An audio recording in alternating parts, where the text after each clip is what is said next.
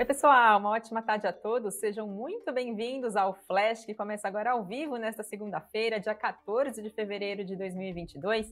Eu sou Fabiana Ortega e vamos lá saber quais são os destaques de hoje. Tensão entre Rússia e Ucrânia. O que fazer com os investimentos? Ações da Notre Dame Intermédica deixam de ser negociadas. Oi cancela registro na Bolsa Norte-Americana. Nelson Tanuri tem interesse em comprar a BR Mall, segundo o jornal O Globo, e mercado financeiro eleva projeções para a Selic a 12,25% para esse ano de 2022. Temos outros destaques do dia, fiquem ligados aqui na nossa transmissão e, claro, não se esqueçam, como sempre, de deixar o seu like e fazer a sua inscrição aqui no canal do Invest News, caso ainda não tenha feito.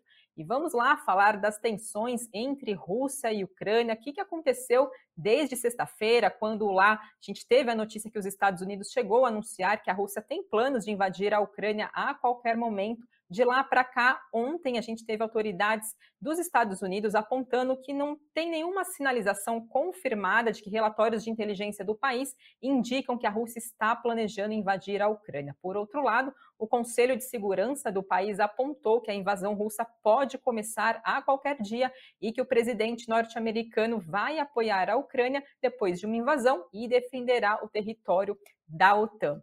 No final de semana, a gente também teve o presidente russo, Vladimir Putin, em contato com o presidente francês Emmanuel Macron. E, segundo autoridades da presidência francesa, o Vladimir Putin, dentro dessa conversa com esses dois presidentes, não chegou a sinalizar que estava se preparando para invadir a Ucrânia. Por outro lado, o Kremlin, lá na Rússia, diz que Putin destacou durante essa ligação com Macron uma falta de resposta substantiva por parte dos Estados Unidos e da OTAN, fazendo uma referência a uma série de exigências de segurança russas, incluindo impedir a Ucrânia de ingressar na OTAN. Hoje, então, segunda-feira, ministros das Finanças do G7, que é o grupo de grandes economias ocidentais, fizeram um alerta para a Rússia sobre a consequência, sobre as consequências econômicas é, enormes, segundo então os ministros das Finanças desses grupos, caso o país decida invadir a Ucrânia e destacaram prontidão para é, agir de forma rápida e também decisiva para apoiar a economia ucraniana. Além disso, a gente também teve agora há pouquinho o ministro das Relações Exteriores da Rússia sugerindo hoje ao presidente russo que o país mantenha o caminho diplomático nos seus esforços para extrair garantias de segurança do Ocidente à medida que as tensões sobre a, sobre a Ucrânia estão aumentando. Então, agora trazendo um cenário de análise né, sobre todas essas tensões envolvendo então esses dois países. O, o, o, analista José Falcão da No Invest apontou que um eventual estouro dessa crise pode complicar tanto o Federal Reserve, né, os próximos passos aí do Banco Central norte-americano, e isso por tabela também pode impactar o nosso Banco Central. E segundo ele, considerando que o conflito suspenderia o fornecimento de gás natural da Rússia para a Europa, isso acaba obrigando os europeus, na falta desse gás, recorrer ao petróleo como uma alternativa de geração de energia. Com isso, haveria uma disparada do petróleo e essa disparada é igual então ao avanço da inflação, inflação nas alturas e o Fed teria que correr então com seu aperto monetário. E o Brasil acabaria recebendo de forma né, inesperada parte desse fluxo de investidores, principalmente de empresas de crescimento, como por exemplo das empresas relacionadas ao setor de tecnologia, mas que tudo isso pode mudar a qualquer momento, afinal a gente não sabe, né, tem que acompanhar aí os próximos passos, as novidades dessas tensões entre os dois países, do que isso pode então desenrolar por lá, mas que é bastante importante acompanhar as questões geopolíticas, porque elas impactam empresas, impactam seus resultados e o mercado financeiro de forma geral. Já o economista André Perfeito, ele apontou que, de, no momento geral, a recomendação é cautela e que, de forma alguma, é sugerido uma fuga para a liquidez de maneira irrestrita, afinal, ainda há muito que se esclarecer é, sobre esse, essas tensões entre os dois países. E que, no mais, não necessariamente esse conflito vai ser ruim para o mercado brasileiro, obviamente, considerando o ponto de vista econômico. E, segundo o economista, a avaliação dele é que tanto Biden quanto Putin pode então chegar a um acordo de bom termo. Agora, falando um pouquinho sobre os investimentos, o que fazer com os investimentos nesse cenário de tensões, a analista de macroeconomia Raquel Sá apontou que não é hora de fazer nada de diferente com os investimentos com reação a esses eventos recentes que estão acontecendo lá na região. E que o importante nesses momentos de maior volatilidade é primeiro esperar o mercado digerir esses acontecimentos, precificar os verdadeiros riscos e também quais são os impactos de longo prazo. E que, de fato, a atual crise geopolítica tende a colocar, segundo ela, mais gasolina nessa fogueira inflacionária como um todo, como também o analista José Falcão citou, e que, assim, segundo ela, vale ressaltar alternativas para proteger os investimentos. E uma delas são, por exemplo, os títulos indexados à inflação inflação, como Tesouro IPCA mais 2023, debêntures de empresas sólidas com vencimento médio e também fundos de inflação, segundo ela, são ótimas alternativas para esse momento e que, enquanto isso, a classe de ativos também conhecidas como alternativos também ganha relevância no meio desse cenário, pois são ativos que costumam ter baixa correlação com ciclos econômicos e também com a inflação. Ela ainda aponta que, além da proteção contra a inflação para os investimentos, também é importante a diversificação internacional da carteira e ativos dolarizados em momentos como está acontecendo, né, como esse momento atual. E que, dado o papel central da moeda americana no mundo, o dólar é tido como um porto seguro seguro para os investimentos em momentos de crise que tendem a fortalecer essa moeda. E que, claro, é importante manter uma carteira diversificada, respeitando sempre o perfil de risco, sendo então essencial para esses momentos de volatilidade. Já para o analista Henrico Cosolino, da Levante Investimentos, só se beneficia e se protege desse cenário tendo diversificação dos investimentos e com isso, segundo ele, o investidor pode trabalhar, por exemplo, com as opções, seja para proteger de uma eventual queda ou também para uma alavancagem. Também existe a possibilidade de venda a descoberto, apesar de ele, segundo ele, ter risco maior, é uma maneira de proteger a, a carteira comprada para longo prazo. E ele também apontou que existem diversas outras formas para proteger os investimentos nesse cenário de volatilidade, de crise, que o importante para o investidor é que ele tente entender toda essa situação que está acontecendo e para antecipar esses movimentos, para, claro, então, proteger, manter a sua carteira protegida dessas volatilidades. Então ficam aí as principais atualizações desse cenário de tensão entre Rússia e Ucrânia. Claro, a gente vai mantendo vocês bem informados na programação do Invest News. Sigam ligados no nosso site e também aqui no canal do YouTube, afinal, a qualquer momento tudo pode mudar.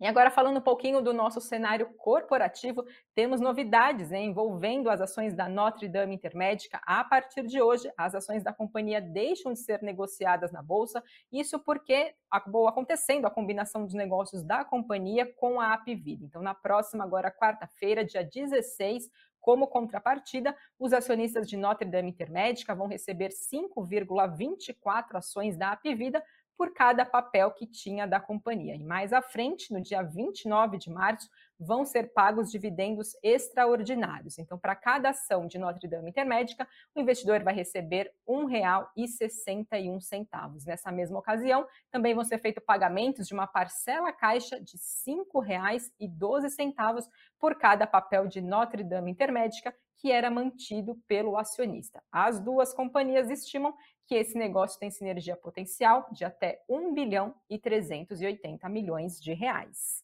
Temos novidades também da Oi, que informou que obteve o cancelamento do registro da companhia na SEC, que é o órgão que regula o mercado de capitais lá nos Estados Unidos. A operadora pediu o fim do registro em outubro do ano passado, junto também com a decisão de retirar os recibos de ações, as chamadas ADRs, que eram negociadas na Bolsa de Nova York. Com isso, ADRs da Oi passaram a ser negociados lá fora apenas no chamado mercado de balcão, ou seja, fora do ambiente de bolsa. E a operadora diz que a necessidade de manter as ADRs listadas é, na bolsa norte-americana acabou diminuindo por causa da maior negociação das ações por estrangeiros aqui na bolsa brasileira nos últimos anos. E que o fim do registro lá nos Estados Unidos, lá fora, acaba também reduzindo os custos para a companhia, que está em processo de recuperação judicial desde o ano de 2016. A Oi apontou, no entanto, que esse cancelamento nada muda e nada impacta os papéis que são listados da Oi aqui na Bolsa Brasileira. Com isso,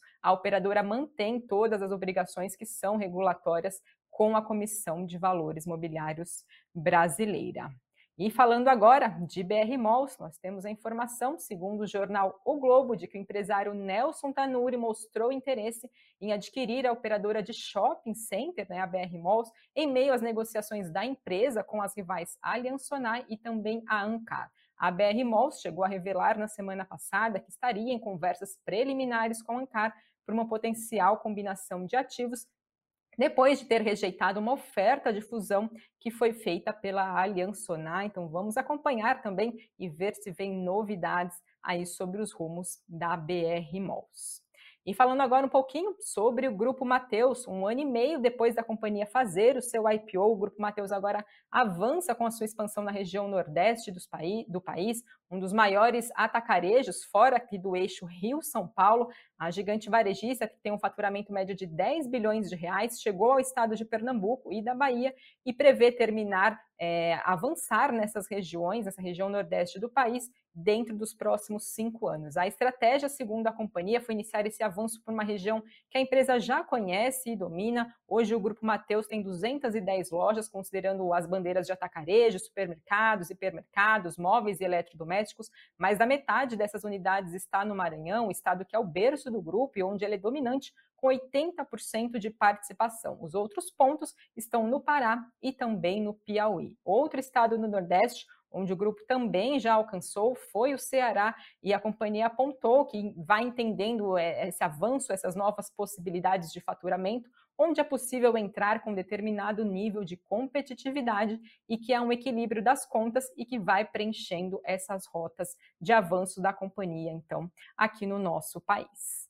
E agora passo para falar de Boletim Focus, que é divulgado toda segunda-feira, trazendo as expectativas do mercado financeiro para a nossa inflação, para o PIB, para a Selic, divulgado então pelo Banco Central. E nessa semana, o que, que veio de novidade? O mercado financeiro elevou a sua estimativa para a taxa básica de juros e também para a nossa inflação. Segundo as expectativas do mercado financeiro, a inflação deve encerrar esse ano agora, a Selic, perdão, deve encerrar esse ano em 12,25% ao ano, contra a taxa da semana passada, que era estimada em 11,75% ao ano. Para o ano que vem, 2023, a estimativa segue de Selic em 8% ao ano. Lembrando que o Banco Central elevou a nossa taxa básica de juros recentemente em 1,5 ponto percentual, passando então para 10,75% ao ano. Na semana passada, a gente teve a ata do Copom, que mostrou preocupação da autoridade monetária com a adoção de políticas fiscais que buscam controlar a inflação no curto prazo,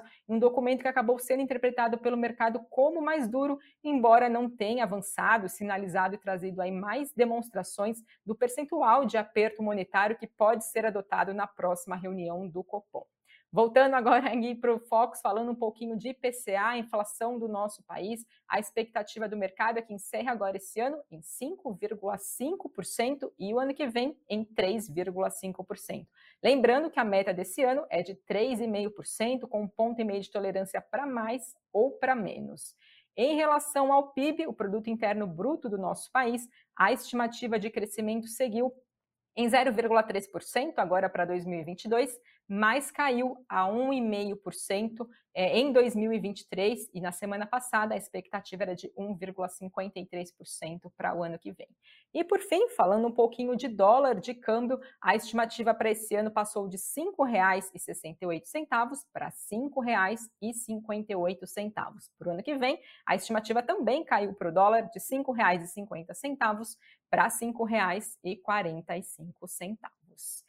E agora passo para falar do Ibovespa, o principal índice da nossa bolsa brasileira, por volta do meio-dia avançava 0,28% aos 113.880 pontos. O dólar caía 0,52% a R$ 5,21. E, por fim, Bitcoin também em queda de 0,03% aos 43.530 dólares. E agora vamos saber quais são os destaques do Invest News desta segunda-feira. O tema do cafeína é com a inflação alta, o que vale mais a pena comer fora ou em casa o brasileiro né, perdeu o poder de compra com a inflação passando dos 10% no ano de 2021 e levando em consideração os preços cobrados nas refeições feitas fora de casa, a realizadas em domicílio tiveram uma alta até maior, isso porque a gente acompanhou né, os preços de frutas, carnes, legumes, cafés, tiveram os preços bem salgados, então no cafeína de hoje, Sam e Doni analisam os preços médio cobrado em uma refeição em relação ao salário mínimo. Aproveite então para conferir. E no nosso site, que é o investnews.com.br br Karina Trevisan fala da queda do dólar por fluxo estrangeiro não deve durar muito, segundo especialistas ouvidos por ela. O dólar cravou na sexta-feira a quinta queda semanal seguida, encerrando em R$ 5,24, depois de ter chegado a ser, depois de chegar a ser negociado a R$ 5,20 dentro do dia. Então, segundo especialistas ouvidos pelo Invest News, um dos principais fatores que estão puxando a queda do dólar no momento é a entrada de investidores estrangeiros aqui no país, mas eles alertam que esse movimento não deve durar por muito tempo. Então, tem mais detalhes na matéria da Karina, inclusive mais informações no nosso site para vocês seguirem bem informados, investnews.com www.cultura.br. Aproveitem também para ficar ligados aqui na nossa programação, seis e meia da tarde, ao vivo, tem o Boletim Invest News, trazendo as outras notícias para vocês seguirem bem informados do que aconteceu nesta segunda-feira, depois então do encerramento do nosso pregão. E com isso, pessoal, eu agradeço a todos vocês que nos acompanharam. Essas são as notícias, os destaques de hoje. Fiquem ligados do que pode acontecer aí dos próximos passos envolvendo Rússia e Ucrânia. E também a gente mantém vocês bem informados no Invest News. Aproveitem para nos acompanhar. Uma ótima tarde a todos e até amanhã.